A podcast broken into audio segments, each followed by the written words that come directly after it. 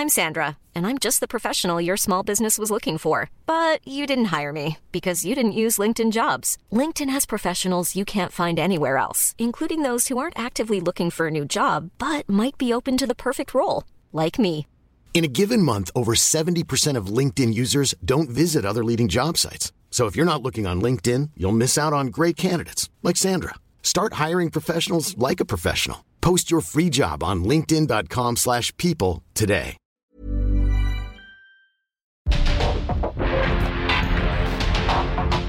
porque el mundo actual no se entendería sin la economía, las finanzas y los negocios.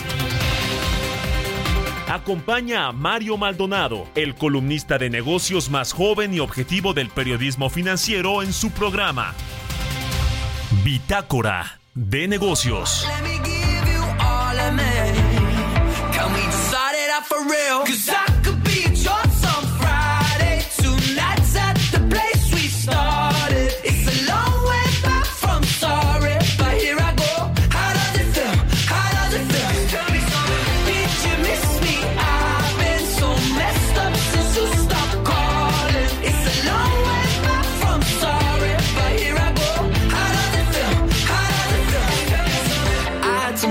roses. I'll take all of the blame. I wasn't thinking I won't put you through all that again.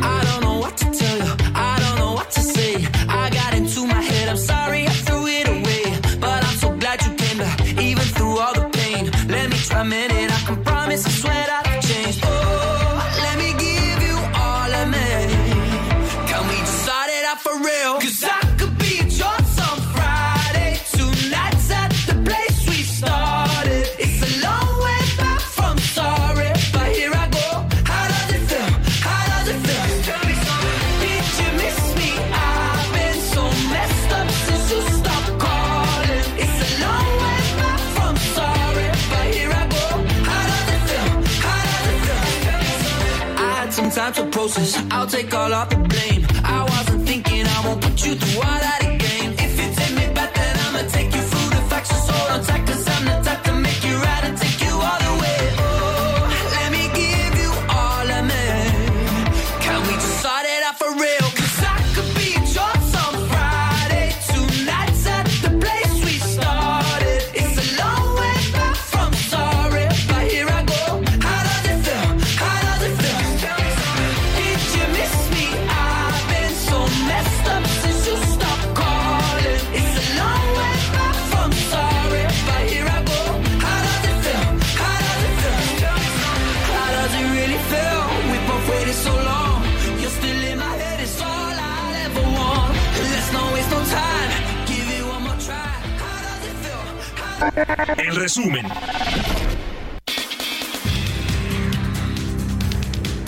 presidente Andrés Manuel López Obrador afirmó que Marcelo Ebrard está en su derecho de dar a conocer irregularidades sobre el proceso interno de Morena, aunque rechazó que se esté favoreciendo a alguna corcholata como Claudia Sheinbaum, rechazó que los gobernadores estén interviniendo para la elección del coordinador de la defensa de la transformación. Es este, normal y además eh, tiene el derecho de hacerlo y hay la instrucción de que no se use al gobierno, ni mucho menos el presupuesto para favorecer a nadie. Y Marcelo y Adán y Claudia y todos me conocen perfectamente. Saben que usted no está. No tengo una doble moral o un doble discurso. Saben que no nos metemos y que se acabó el dedazo. El Centro de Estudios Monetarios Latinoamericanos advirtió que la encuesta nacional Ingreso-Gasto de los Hogares 2022 subestimó la relevancia de las remesas en los ingresos de las familias de menos recursos, lo que también limitó la posibilidad de medir adecuadamente su impacto en la reducción de la pobreza. Detalló que la encuesta solo capturó 8.4% del ingreso por remesas que ingresaron al país en ese año, dejando fuera 53.577 millones de dólares que recibieron las familias mexicanas y que contribuyeron a elevar sus niveles de vida. A partir del próximo primero de septiembre, las operaciones de Aeroméxico en el Aeropuerto Internacional de la Ciudad de México tendrán modificaciones. Abandonará la Terminal 1 y sus llegadas y salidas solo se concentrarán en la Terminal 2. En la Terminal 1 solo se concentraba el 13% de las operaciones de la aerolínea. Tras la publicación en el Diario Oficial de la Federación del decreto de aranceles para aplicar impuestos de hasta el 25% al acero proveniente de países con los que México no tiene tratados comerciales, el sector siderúrgico celebró la medida y dijo que esta traerá mejores condiciones de competencia para el acero nacional.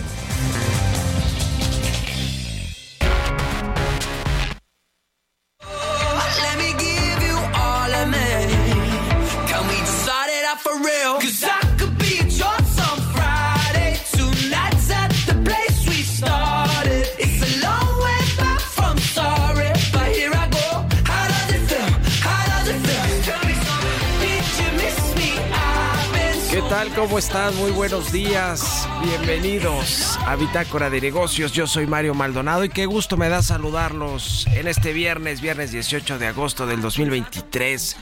Estamos transmitiendo en vivo como todos los días, tempranito aquí en la cabina del Heraldo Radio.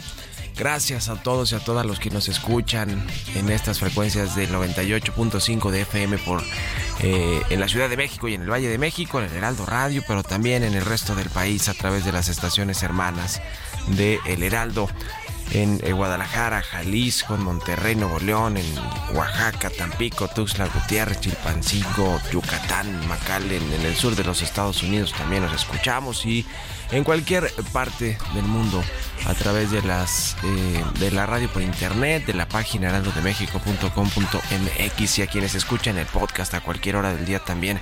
A todos y a todas de verdad, muchísimas, muchísimas gracias. Y bueno, pues más contentos todavía porque es viernes, eh, comienza el fin de semana. Y comenzamos con música como todos los días. Estamos escuchando a Tom Greenan. Se llama How Does It Feel esta canción. Esta semana estuvimos escuchando canciones del Top 200 Global de Apple Music. Y es el caso de esta canción del cantante y compositor inglés Thomas, Thomas Greenan, que está incluida en su tercer álbum de estudio, eh, lanzado en junio pasado. Bueno, vamos a estar escuchando y le entramos a los temas importantes, a la información. Vamos a hablar con Roberto Aguilar, lo más importante que sucede en los mercados financieros. Crisis en China y temor de que sigan subiendo las tasas de Estados Unidos golpea las bolsas, a los commodities, también a los metales y al petróleo. Evergrande, empresa inmobiliaria de China, pide protección en Estados Unidos para reestructura millonaria, eh, deuda que viene arrastrando esta empresa emproblemada. Y Canadá comparte preocupaciones de Estados Unidos sobre prohibición de México al maíz genéticamente modificado. Este asunto va a terminar muy mal para México, seguramente, aunque tienen esperanzas en la Secretaría de Economía de que no sea así. Ya ve que va a abrir estos paneles de controversia. Ya los pidieron en Estados Unidos. Vamos a platicar justo de eso también al ratito con Eduardo Díaz Gavito de la Cámara Internacional de Comercio en México sobre este panel de controversias que se suma al que ya tenemos en el sector energético y otros asuntos ¿eh? de, de relaciones comerciales México-Estados Unidos y también de las inversiones del, near- del nearshoring.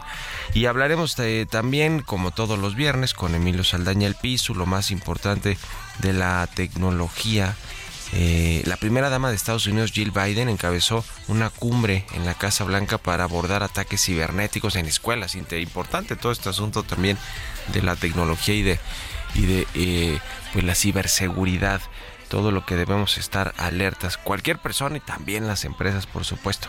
Y hablaremos del IFT, del espectro radioeléctrico, también con Jesús Espinosa en los números y el deporte. Oye, qué cosa lo que está sucediendo con la con los equipos de Arabia y del Medio Oriente en general.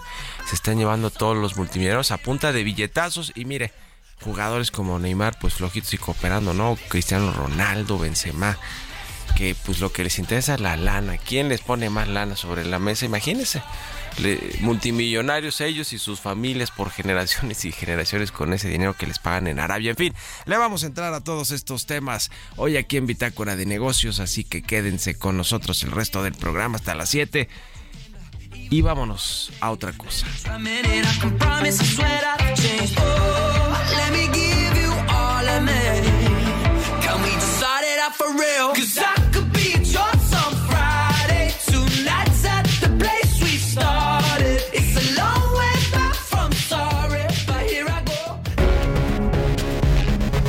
Editorial.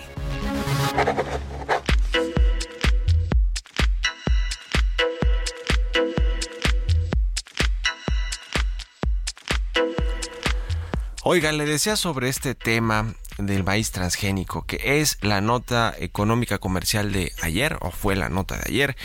Estados Unidos, después de un tiempo de esperar y esperar a que México le presentara argumentos científicos, técnicos, reales sobre por qué prohibir el maíz transgénico en nuestro país, sobre todo el que es para el consumo humano, pero también el maíz que se utiliza en el ganado, en la industria, como le llaman, pero en realidad pues es el que le dan al ganado para alimentar y después nosotros nos comemos al ganado, ¿no? Bueno, los que sí comen carne, que son la mayoría de los mexicanos, pero eh, es decir, finalmente eh, pues esto se, transmite a la, a la, población y el gobierno mexicano, al presidente no le gusta. El presidente se acuerdan que llegó y, y, que, y que buena parte de sus campañas la hizo con a base de lo que hoy tenemos, ¿eh? de la autosuficiencia energética, del rescate a Pemex, a la CFE, de la autosuficiencia alimentaria, de el sin maíz no hay país, de que México debe ser autosuficiente en materia de producción de alimentos, o sea, todo esto que es hoy utópico porque ningún país, ninguno en el mundo tiene autosuficiencia energética ni autosuficiencia alimentaria, porque además vivimos en una en una economía y en un mundo tan globalizado. México es de los países más globalizados además, imagínense. Como para estar pensando en esto que es de otro siglo eh, o por lo menos de muchas décadas atrás. El asunto es que pues eh, por estos dos temas eh, que son muy pues del presidente López Obrador nos han eh, abierto paneles de controversias. Bueno, uno en el sector energético todavía no estamos en ese asunto, estamos en las consultas, ahí es como otro tema porque lo han pateado mucho, pero el que le preocupa mucho eh, a Estados Unidos de corto plazo es ese del maíz transgénico, sobre todo a los productores de maíz de Estados Unidos, que han presionado y presionado al gobierno y a los legisladores, a los congresistas, a que soliciten esta, este panel de controversias y finalmente se solicitó. Eh, hay pues eh, la idea de que México puede perderlo muy fácilmente este panel y quizá para inicios del próximo año quizá el primer trimestre estaremos viendo que el eh, panel de disolución o resolución de controversias de conformado por Estados Unidos, México y Canadá. Ya decíamos con Roberto Aguilar vamos a hablar que Canadá también está de acuerdo con Estados Unidos, ¿eh? que México no tiene argumentos científicos para pues para frenar todo este asunto.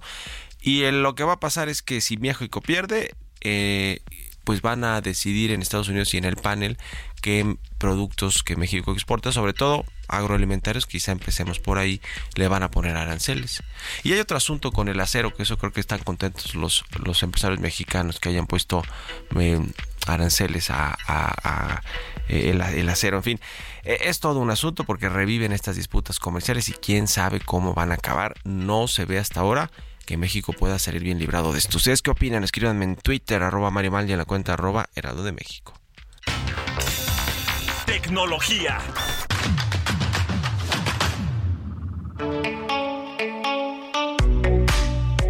Empezamos tempranito ahora con Emilio Saldaña el Pisu, quien ya está listo con toda la información tecnológica. ¿Cómo cierra la semana, mi querido Pisu? Muy buenos días. Hola, ¿qué tal Mario? Muy feliz viernes y feliz viernes a nuestra audiencia. Está la información en materia de tecnología. Google anunció que agregará capacidades generativas de inteligencia artificial actualizando su función de búsqueda. Esto con el objetivo de ayudar a usuarios a aprender mejor y dar más sentido a la información que encontramos en Internet. Con la aplicación de búsqueda de Google para Chrome, ahora habrá una función beta para resumir un artículo extenso y Google podrá, por ejemplo, proporcionar puntos clave en una página web junto con una sección de explorar en la página que integrará preguntas y respuestas extraídas del contenido encontrado. Google dice que la nueva función, mientras navega, está destinada a ayudar a personas a profundizar más el contenido de formato largo que publican los creadores y mostrará puntos clave, por ejemplo, de artículos disponibles gratuitos en la web y no lo hará, por ejemplo, no resumirá los artículos que son de pago. A partir de ahora, la nueva funcionalidad de inteligencia artificial está disponible en Chrome, en dispositivos iOS y Android, y en Google, en la parte del escritorio, lo hará en las próximas semanas. Por otro lado, hay buenas noticias para los creadores de contenido de X anunciaron que su programa de distribución de ingresos publicitarios está ya disponible para creadores a nivel mundial. Esto incluye a México, por supuesto, y han reducido el requisito de elegibilidad de 15 millones a 5 millones de impresiones en los últimos tres meses, así que vale la pena echarle un ojillo. Y finalmente le platico que la primera dama Jill Biden encabezó una histórica cumbre en la Casa Blanca hace unos días para abordar ataques cibernéticos en escuelas que están en alarmante crecimiento. Los ataques a distritos escolares han aumentado de manera preocupante, incluso superando industrias como la salud y la tecnología. Y la colaboración entre autoridades escolares y agencias federales resulta crucial para poder controlar y manejar un ataque que pueda ser importante considerando que se encuentra destinado a obtener datos de menores de edad y a todos los integrantes de una escuela. Así que, aunque no anunciaron grandes inversiones en términos millonarios, lo que sí hicieron fue anunciar un Consejo de Coordinación Gubernamental y una agencia de ciberseguridad que ofrecerá capacitación y evaluaciones a 300 escuelas, incluyendo alumnos, profesores y personal administrativo. Interesante la medida. Que tengan bonito fin de semana. Soy Emilio Saldaña, El Piso. Mario Maldonado en Bitácora de negocios. Y bien, gracias, gracias Emilio Saldaña El Piso. Acaba de salir el dato de el eh, crecimiento de la economía en julio pasado, de acuerdo con esta encuesta que es eh, la del INEGI, la encuesta que hace eh, pues todos los, más bien el informe, pues es el registro, más no, estas no son encuestas, este es el, registro que tiene el INEGI, eh, además del IGAE, eh, este otro indicador que, que ya, que, que, ya, digamos, echó a andar esta, este indicador oportuno de la actividad económica que estima un crecimiento en julio de 3.4% a tasa anual, esta alza fue menor al resultado de junio, pero eh, pues significa hilar tres meses consecutivos con crecimientos superiores de 3% en la economía mexicana. Le decía así, según este indicador oportuno de la actividad económica, en mayo, en, desde abril, que venimos creciendo 3.5%, en mayo 3.2%, junio 3.9% y ahora julio 3.4 es lo que acaba de reportar el INEGI en su cuenta de Twitter y bueno, pues siempre son muy tempraneros nuestros amigos del INEGI. 6 con 20 minutos, vamos a otra cosa. Economía y mercados. Roberto Aguilar ya está aquí en la cabina del Heraldo Radio. Mi querido Robert, ¿cómo te va? Buenos días. ¿Qué tal, Mario? Me da mucho gusto saludarte a ti y a todos nuestros amigos. Fíjate que las bolsas asiáticas se encaminaban a su tercera semana consecutiva de pérdidas, golpeadas por las preocupaciones sobre la economía en crisis de China y los temores de que las tasas de interés en Estados Unidos se mantengan eh, a la alza durante más tiempo después de una serie de datos fuertes que hicieron subir los rendimientos del tesoro, de los bonos del tesoro a largo plazo. Este mismo se extendió a los mercados de Europa y también a Estados Unidos. Y fíjate que ayer, ayer por la tarde noche, el promotor inmobiliario chino Evergrande Group solicitó protección frente a sus acreedores en un tribunal de quiebras estadounidenses como parte de su proceso de reestructuración de la deuda. Es el, el promotor inmobiliario Mario más endeudado del mundo con 300 mil millones de dólares en pasivos. Y bueno pues la reestructuración de la deuda en el extranjero afectará a 31 mil 700 millones de dólares. Por eso también hay un, un, nerviosismo grande sobre este tema en los mercados financieros. También te comento que los datos de Eurostat mostraron que la inflación de la zona euro se frenó más e incluso las presiones subyacentes sobre los precios parecen haber tocado techo lo que reduce la presión sobre el Banco Central Europeo que, que siga subiendo las tasas tras su ciclo de alzas más rápido jamás registrado. También te decía que mientras el gobierno de Canadá dijo que comparte las preocupaciones de Estados Unidos respecto a las políticas de México sobre el maíz genéticamente modificado y que está considerando los pasos a seguir en este asunto, pues no sería, no se descartaría que eh, hoy mismo pudiera dar a conocer también su postura e incluso sumarse a esta discusión que tiene comercial entre México y Estados Unidos. Y fíjate que la Comisión Reguladora del Mercado de Valores de China va a recortar los costos de negociación, apoyará la recompra de acciones y va a introducir capital a largo plazo en el marco de la presentación de un paquete de medidas destinadas a reactivar el mercado bursátil e impulsar la confianza de los inversionistas en China. Interesante porque además están estudiando, Mario, ampliar el horario de negociación y mejorar el atractivo de las empresas cotizadas para darle un segundo aire justamente a este mercado chino. Los economistas de UBS mejoraron su recomendación de la renta variable mundial citando las recientes, los recientes datos económicos y de inflación que superan las estimaciones y un crecimiento de la economía estadounidense mayor a lo esperado con menos probabilidades de recesión. La correduría pues elevó su recomendación de la renta variable mundial a neutral desde menos preferida y esto pues influyó también en los mercados. El tipo de cambio cotizando justamente en estos momentos. Eh, parece ser que no tiene una afectación directa con lo que está pasando en China y Estados Unidos. 17.09 más tempranito tocó el 17.12. 17.2 el tipo de cambio, Robert, pero la economía está imparable de todos modos, sigue postrando muy buenos datos, ¿no? Como este del INEGI de julio. Lo acabas de comentar justamente que esta actividad económica y también le sumaríamos, Mario, que las ventas al menudeo en México subieron 2.3% en junio, pero sí es importante comentar que este ritmo de crecimiento es ligeramente menor al que se había registrado el mes anterior. Así es que bueno, al final del día yo creo que sí viene el empuje todavía de la economía, ya es un hecho que vamos a crecer eh, o que estamos acumulando un crecimiento que es mayor al 3%, por lo menos para la primera mitad del año. Ya veremos justamente en los siguientes meses. Eh, ¿Cómo ves el tema comercial con este asunto del maíz transgénico? ¿Cuál es tu, eh, pues, eh, eh, tu vaticinio, Robert, tu expectativa sobre lo que pueda suceder con estos paneles de controversia en el tema del maíz? México va a perder y nos van a pegar donde más nos duele con las eh, eh, algunos aranceles con las a las importaciones hacia Estados Unidos de algunos productos agrícolas y la verdad es que creo que no es un buen antecedente, sobre todo sabiendo que en la mesa hay varios asuntos muy importantes en esta en estas diferencias comerciales entre México y Estados Unidos. Pues sí, no se ve, no se ve fácil el camino para México, aunque va a tardar algunos meses y quizá esto se resuelva casi que antes de las elecciones del próximo año, ¿no?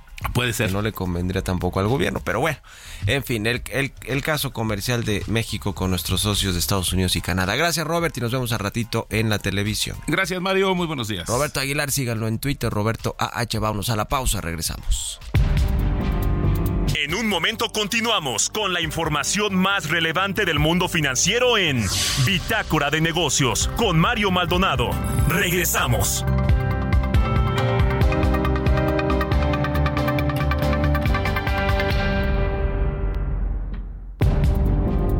Estamos de vuelta en Bitácora de Negocios con Mario Maldonado.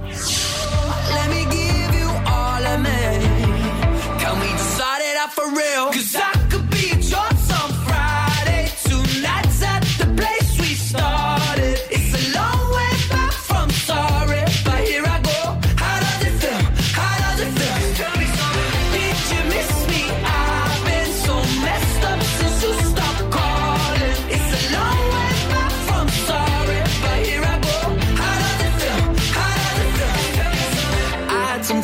process. I'll take all of the blame. I wasn't thinking I won't put you through all that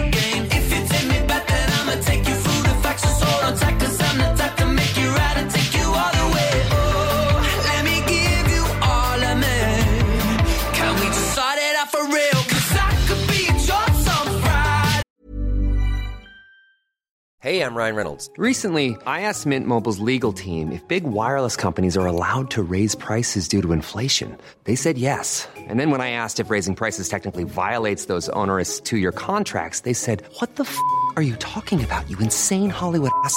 So to recap, we're cutting the price of Mint Unlimited from $30 a month to just $15 a month. Give it a try at mintmobile.com slash switch. $45 up front for three months plus taxes and fees. Promo rate for new customers for limited time. Unlimited more than 40 gigabytes per month. Slows. Full terms at mintmobile.com.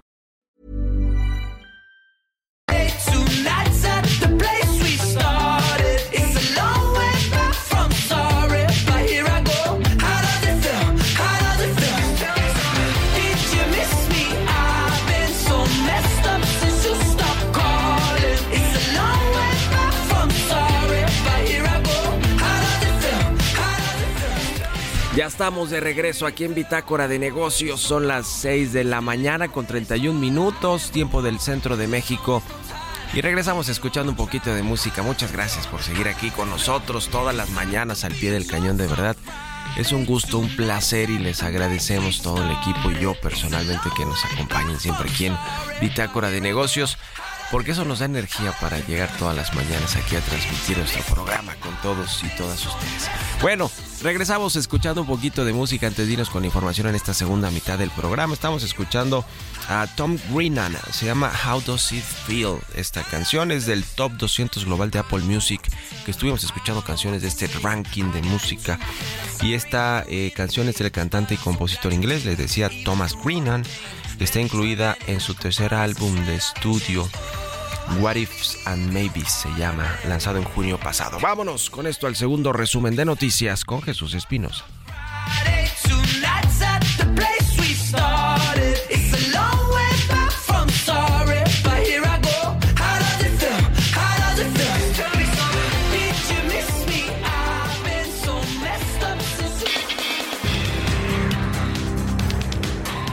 De acuerdo con un reporte de BBVA México, si bien los programas sociales del gobierno federal ayudaron a disminuir la pobreza en México, este tipo de transferencias podrían no ser sostenibles financieramente, pese a que algunas estén ligadas a la ley, por lo que se debe implementar una estrategia para que se reduzca la necesidad de estos apoyos y se incrementen los ingresos laborales de la población. A nivel general, la pobreza en México disminuyó en los últimos seis años, pero uno de los grupos que no siguió esta tendencia fue el referente a las mujeres indígenas el sector más castigado en la historia del país. De acuerdo con datos del Coneval, al cierre del 2022 se registraron 4.3 millones de mujeres indígenas en situación de pobreza, 37.098 personas más respecto al 2016. De acuerdo con Laura Grajeda, presidenta del Instituto Mexicano de Contadores Públicos, unos 12.000 grandes contribuyentes que representan apenas el 0.02% de los dados de alta en el Servicio de Administración Tributaria sostienen la recaudación de impuestos en México. Detalló que actualmente hay 49 millones de asalariados cuyos patrones retienen el impuesto sobre la renta. El empresario y diplomático mexicano Raúl Roche Cantú fue nombrado vicepresidente de Relaciones con órganos empresariales de la Cámara Nacional de Comercio de la Ciudad de México. El recién nombrado vicepresidente agradeció a través de sus redes sociales al presidente de la Cámara Jesús Rodríguez Cárdenas por la confianza depositada en él y aseguró que trabajará arduamente para cumplir con los objetivos. Representantes estatales, agencias gubernamentales, organizaciones de la sociedad civil y de pueblos indígenas se reunirán del 15 al 20 de abril del 2024 para llevar a cabo el Foro Regional de la Conservación para México, América Central y el Caribe de la Unión Internacional para la Conservación de la Naturaleza en el bosque de Chapultepec. Entrevista.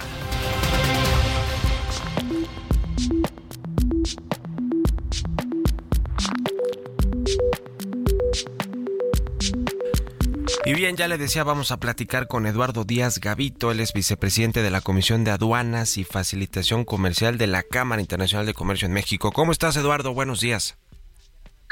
Hola Mario, buenos días, todo bien, gracias uh, por la invitación. Gusto saludarte y gracias a ti por estos minutos. El asunto del maíz transgénico pues ya va a otro capítulo. Eh, inicia Estados Unidos o pide Estados Unidos estos paneles de discusiones, de disputas contra México y eh, pues eh, tardarán sus meses, ¿no? Primero se elegirá quiénes van a estar integrando los paneles, eh, transcurrirán los meses para que México, Estados Unidos y ahora parece que Canadá apoya a Estados Unidos presenten sus argumentos y si México pierde, pues va a tener represalias económicas en aranceles. ¿Cómo ven el tema en la International Chamber of Commerce de México, la Cámara Internacional de Comercio? Gracias, Mario. Pues mira, lo, primero comentar que es, eh, es una pena que hayamos llegado a esta instancia, ¿no? Eh, el asunto eh, no es nuevo, llevamos meses en, negociaciones, Estados Unidos nos llamó a, consultas desde principios del año, pues para tratar de resolver la controversia sin tener que llegar a esta instancia. Desafortunadamente mm, no se pudieron poner de acuerdo los países. México insiste en su posición de tener este bloqueo al, maíz transgénico. Eh, y entonces, bueno, Estados Unidos ya va a la siguiente etapa del procedimiento, que es pues, la parte judicial. Eh, es preocupante porque la verdad es que como está planteada la solicitud de panel, pues se ven, parece, pocas posibilidades de que México tenga una eh, respuesta favorable, puesto que Estados Unidos lo que argumenta es que los, las razones por las cuales México está bloqueando la importación de maíz transgénico, pues no tienen una base científica, más bien es ideológica, y esto es contrario al tratado. Entonces, pues parecería, eh, por cómo está planteado el asunto y lo que hemos podido ver eh, que, ha, eh, publicado la Secretaría de Economía y demás, pues que es un asunto que se antoja complicado para México. Se antoja muy complicado, esa es la realidad. Eh, hoy los expertos en comercio internacional, en estos asuntos litigiosos, contenciosos, eh, que tienen que ver con eh, disputas comerciales, pues no anticipan, la verdad, un buen panorama para, para México. Ahora, hoy, digamos que los productores en México tampoco están muy contentos con estos aranceles, ¿no? Es decir, no, es un tema como el caso de Estados Unidos, que Estados Unidos sí ha tenido mucha presión de los productores de maíz que exportan el maíz a México y a otros países, pero el caso particular de México, para que pues eh, o se presenten argumentos claros, técnicos, científicos que eh, pues eh, den, den por buena esta imposibilidad o prohibición de México para que exporten a nuestro país pero en México yo no he visto a los productores ahí, salvo los asuntos muy particulares de los subsidios que ha pasado con los productores de Sinaloa y demás, no he visto a los productores eh, y, a, quienes eh, utilizan estas importaciones de maíz para el ganado, por ejemplo, pues ponerse en pie de guerra para pedir al gobierno que prohíba ¿no? la, la importación de maíz. Es un tema que pareciera más ideológico del gobierno. Eh, 100%, Mario. La, verdad es que México importa eh, una cantidad muy, muy relevante de, maíz de Estados Unidos. El año pasado casi 17 millones de toneladas de maíz amarillo. El, el 90% de esto se va a industrial y pecuario. Entonces, sin duda es un insumo muy, muy importante para, para el campo y para el sector pecuario. Entonces, no, no, no, no es que tengamos a una industria pidiendo esta protección, es más bien, como bien dices tú, un tema, un tema ideológico que además es totalmente innecesaria la, la disputa. En México está la, la, Comisión Intersecretarial de Organismos Genéticamente Modificados, está la Ley de Bioseguridad, es decir, hay muchas instancias que regulan el, el uso y consumo de los eh, eh, alimentos genéticamente modificados. Entonces, escalar este, este asunto pues sí, es, totalmente innecesario. Y lo que tú decías al principio, el riesgo es que si México pierde el panel dentro de pues, más o menos 180 eh, días, eh, Estados Unidos puede imponernos restricciones a la exportación de productos mexicanos. Y ahí pues nos van a, no, ellos pueden elegir los productos y entonces pues aguacate, cerveza, tequila, automóviles, el que tú me digas, este, pues para forzar a México a, dar marcha atrás en este tema. ese es el asunto, porque además ahí sí vendría la presión de otras industrias, de otros eh, productores o empresarios industriales de México, porque pues de pronto si es un caso que quieran poner represalias del sector agroalimentario, pues los productores de aguacate o de berries o de cualquier eh, producto van a decir, oye, ¿por qué me castigan a mí por algo que yo no tengo que ver con el asunto del maíz transgénico? En fin, eso se puede convertir en, en un gran problema eh, pues de comercial y yo creo que hasta para el gobierno.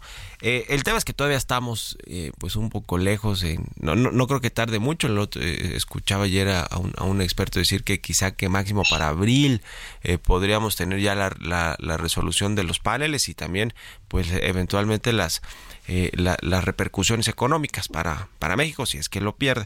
Pero están otros asuntos abiertos como el tema del sector energético que también está a punto de llevarse a estos, a estos temas de paneles de controversias. Están algunos otros asuntos laborales. Eh, es decir, la, la relación, si bien... Eh, pues eh, estaba esto previsto en el TEMEC, pues no está pasando por la por, por, el mejor momento, ¿no? La relación comercial entre México y Estados Unidos y es una pena por lo que significa el nearshoring y todo y toda esta tendencia de inversiones.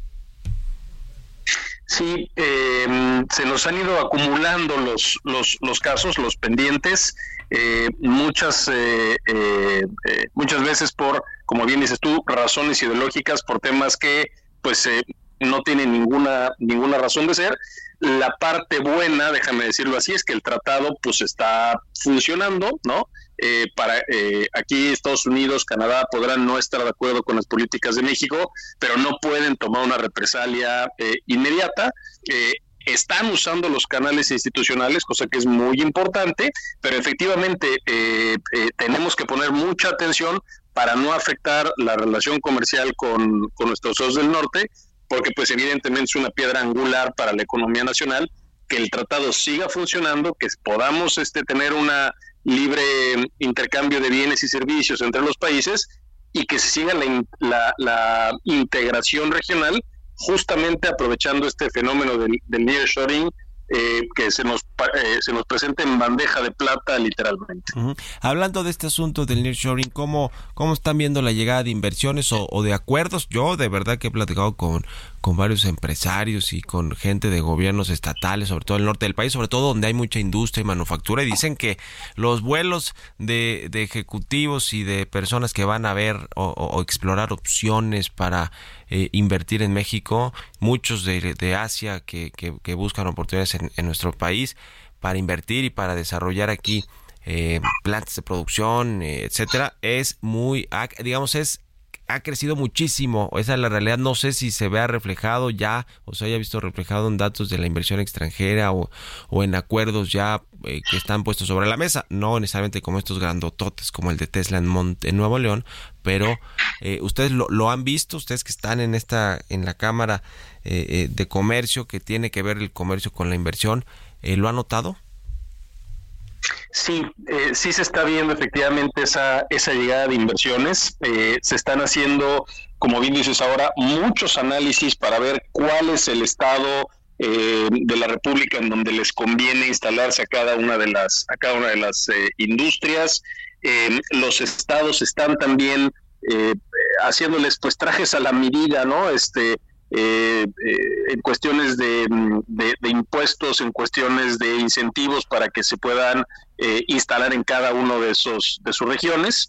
Eh, y sí, la verdad es que tenemos, digamos, uno de esos problemas felices en donde de pronto dices es que ya no tengo espacio, ¿dónde vamos a poner las, las plantas?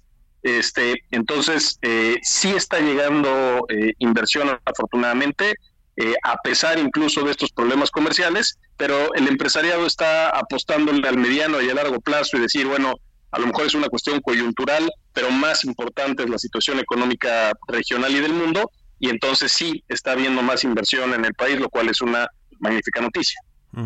El asunto de pronto eh, que también se escucha es si queremos invertir, eh, queremos, eh, eh, digamos, Estado de Derecho y, garantías para la inversión, pero también queremos y necesitamos materias primas, ¿no? Como el acceso al gas, el acceso a la electricidad eh, y a otras fuentes de energía que son imprescindibles para echar a andar negocios en nuestro país. Ese es el, el tema, lo has dicho perfectamente, el acceso a la, al sector energético.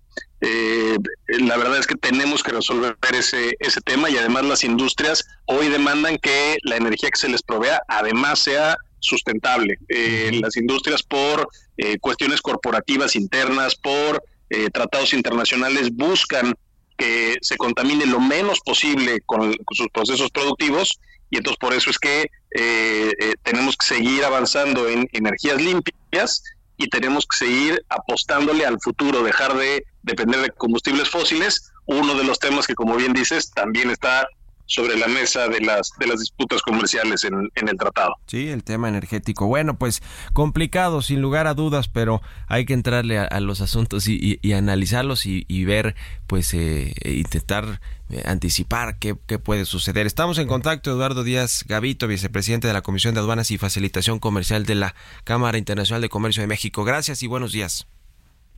Gracias, Mario. Buen día a ti y a tu auditorio. Hasta luego, 6 con 46 minutos de la mañana. Vámonos con las historias empresariales. Línea Italia, Eccellenza Inmóvil. Presenta.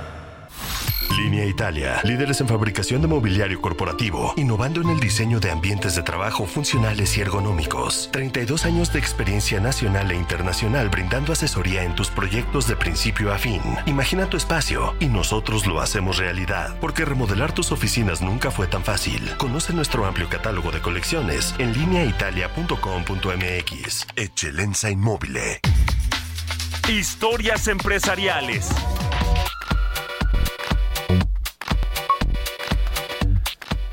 El Instituto Federal de Telecomunicaciones advirtió que los altos costos del el espectro llevarían a AT&T a devolver parte del espectro que tiene concesionado con el IFT, con el gobierno, lo que podría significar una pérdida recaudatoria de 7.500 billones de pesos. Mira, este es un asunto que todos los eh, eh, concesionarios de eh, espectro radioeléctrico en México han han pugnado y han evidenciado, ellos dicen que está muy caro el espectro en México, que las contraprestaciones que se pagan son muy altas con respecto a otros países y que bueno, pues esto le ha afectado a la industria, le ha restado competitividad. Sí, a ver, ahora entiendo también que todos los operadores, los concesionarios, pues quieren mejores condiciones para generar más negocio, ¿no? Es un asunto ahí que ha estado siempre con el, con el gobierno, pero mire, el tema es que si regresa en espectro, pues también hay, eh, o no se utiliza y no lo utiliza otra empresa, pues hay pérdidas eh, fiscales, ¿no? Pérdidas para, para las arcas públicas. Vamos a escuchar esta pieza que preparó mi compañera Giovanna Torres.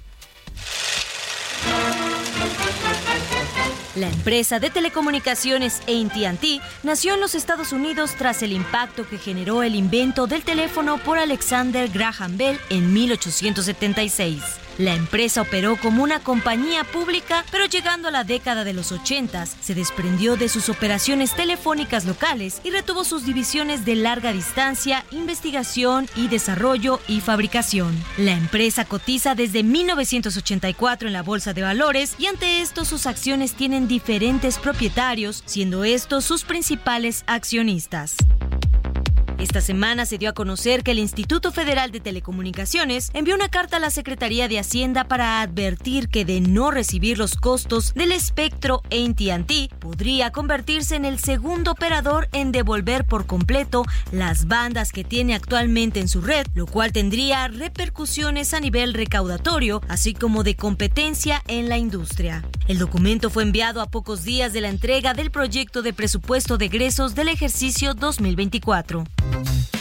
De acuerdo con el IFT, la devolución del espectro de ATT significaría una pérdida de recaudación de 7.528 millones de pesos, además de un costo en términos de certidumbre tanto para la industria como para los usuarios. La carta del órgano regulador enviada a la Secretaría de Hacienda señala que el espectro caro está provocando que millones de personas no puedan acceder a servicios de banda ancha móvil o experimenten una calidad de red reducida. Para evitar llegar a ese escenario, el instituto ha propuesto a Hacienda que solo se cobre el 1% de los ingresos de los operadores por los derechos y usos de bandas de frecuencias, además de reducir los derechos de las bandas destinadas a servicios 5G que no se han asignado.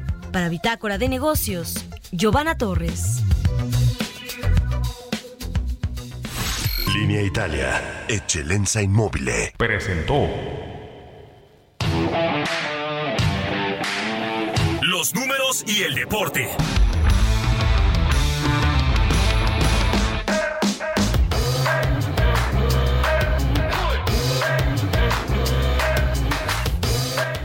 Jesús Espinosa ya está aquí en la cabina de El Heraldo Radio. ¿Qué nos traes, Chucho? Buenos días. ¿Cómo estás, Mario? Muy buenos días. Saludos a todos, por supuesto.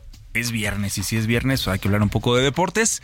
Vamos a hablar del negocio del fútbol porque la realidad es que es eso. ¿Es, negocio? Apenas es me estoy dando cuenta que era un deporte nada más. Más que un deporte, pues es un negocio, ¿no? Y si lo, si lo transportamos para empezar aquí a México, a la Liga MX, que ahora que acaba de, bueno, va a terminar este fin de semana la League's Cup con la final de Miami contra Nashville y que ningún equipo mexicano pudo llegar. Eh, Monterrey se quedó ahí a, a la orilla, va a jugar el tercer lugar, pero ya anunció que va, que va a jugar con, con equipo suplente. Pero bueno, si lo trasladamos a México, este del negocio, y que se estaban quejando después de que los equipos mexicanos estaban siendo eliminados de esta League's Cup, que se empezaron a quejar algunos directivos o directores técnicos, incluso jugadores de este torneo que se jugó en Estados Unidos, que se está jugando en Estados Unidos, y las quejas eran sobre que tenían que trasladarse, que no estaban eh, obviamente eh, durmiendo en casa porque estaban en Estados Unidos viajando, vi- siempre jugando como visitante. Muchas quejas después de que se dieron cuenta de que los Estados Unidos o los equipos de la MLS les estaban compitiendo y les estaban compitiendo bien. Y todas estas quejas venían, pero pues sabemos que es un negocio. Y decían, debería de jugarse este torneo también en México, que los de la MLS también vengan a jugar a México. ¿Por qué no vienen a jugar a México? Porque no se juega, ¿Por qué no se juega con este formato? Porque entonces ya no es negocio. ¿No? Ahora se habló también en esta semana de que Miami, el equipo de Messi, el, internacional de Miami, podría ser invitado a jugar la Copa Libertadores. Tanto que se ha peleado el fútbol mexicano por regresar a la, a Libertadores y que no lo ha podido hacer. Pues ahora resulta que, ah, pues como está Messi en Miami, pues hay que invitar acá. ¿Por qué? Porque entonces ese sí es negocio. Porque los equipos mexicanos también cuando llegaban a jugar o jugaron la Copa Libertadores también era buen negocio, ¿no? Con las televisoras sobre todo, pero bueno, ahí está, ahí está el asunto. Y otro que se está volviendo un negocio grande y un pez gordo es el fútbol de Arabia Saudita se está llevando a las grandes estrellas a jugar a Arabia Saudita. Es el caso ya, por ejemplo, eh, eh, lo hizo Cristiano Ronaldo, lo hizo Benzema, como lo decías al principio. Esta semana se da el fichaje de- del otro brasileño Neymar. Y ahora lo que está pretendiendo el fútbol árabe es privatizar el fútbol. ¿Cómo, cómo es esto? Está poniendo en la mira a más de 10 estrellas. Eh, eh, les está poniendo el ojo para llevárselos para allá, para que jueguen. Se trata de un proyecto de privatización que busca estimular precisamente la inversión del sector público en el deporte. Y el fútbol pues se ha convertido en una prioridad bajo la iniciativa eh, respaldada por el príncipe heredero de Arabia Saudita, Mohammed bin Salman, que están proyectando todo esto. ¿Y cuál es otro de los objetivos que tiene el fútbol árabe? Que uno de sus equipos pueda jugar la Champions League también. Entonces, está, se está viendo el panorama muy, muy grande para el fútbol, para el fútbol de Arabia Saudita, aparte de las estrellas que se está llevando, también pretende ya jugar este torneo, creo que es el más importante, o es el más importante a nivel club, la Champions League, y pues está abriendo la cartera, ¿no? Se ha llevado jugadores, ya lo decíamos, como Neymar, que pagó 90 millones de euros, anteriormente por Cristiano Ronaldo, que, eh, Ronaldo, que fichó el Al Nazar pues un salario de 200 millones de dólares, entre otros jugadores, ¿no? Eh, por ejemplo, Sadio Mané también que acaba de llegar del Bayern Múnich, 40 millones de euros es lo que han pagado. Así que los árabes quieren entrarle al foot y les quieren entrar con la cartera bien abierta. Y hay muchos otros ejemplos, ¿no? De, de quizá no estas superestrellas del fútbol tan conocidas como estos que mencionaste, Sí. pero hay muchos otros que vienen de las de la Liga Europea. Exacto. Y que, y que o sea, están de las ligas europeas y que Sí. tienen un- una muy una fuerza importante y se los llevan por 10, 15 millones de dólares. Dólares, euros, y libras son las que se han manejado ahí en estas transacciones, Pues qué ¿no? cosa. Jugadores de la Roma, del Barcelona, del Inter de Milán, del Manchester United, que están llegando al fútbol árabe. Y ya nada más este fin de semana se reanuda nuestra bendita Liga MX, Mario. Híjole, bueno. Gracias, Jesús. Gracias, la mejor noticia de hoy es que ya se viene el fin de semana. Se acabó el programa, se quedan en estas frecuencias con Sergio Lupita. Nosotros nos vamos al canal 8 de la televisión abierta, las noticias de la mañana y nos escuchamos el próximo lunes, como siempre a las 6. Buen viernes y buen fin de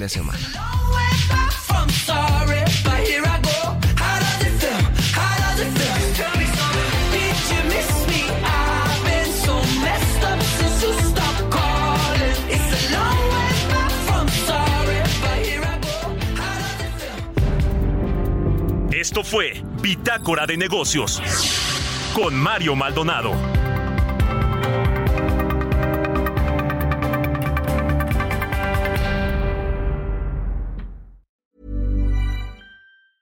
Mom deserves the best, and there's no better place to shop for Mother's Day than Whole Foods Market. They're your destination for unbeatable savings, from premium gifts to show-stopping flowers and irresistible desserts. Start by saving 33% with Prime on all body care and candles. Then get a 15-stem bunch of tulips for just $9.99 each with Prime. Round out Mom's menu with festive rosé, irresistible berry chantilly cake, and more special treats. Come celebrate Mother's Day at Whole Foods Market.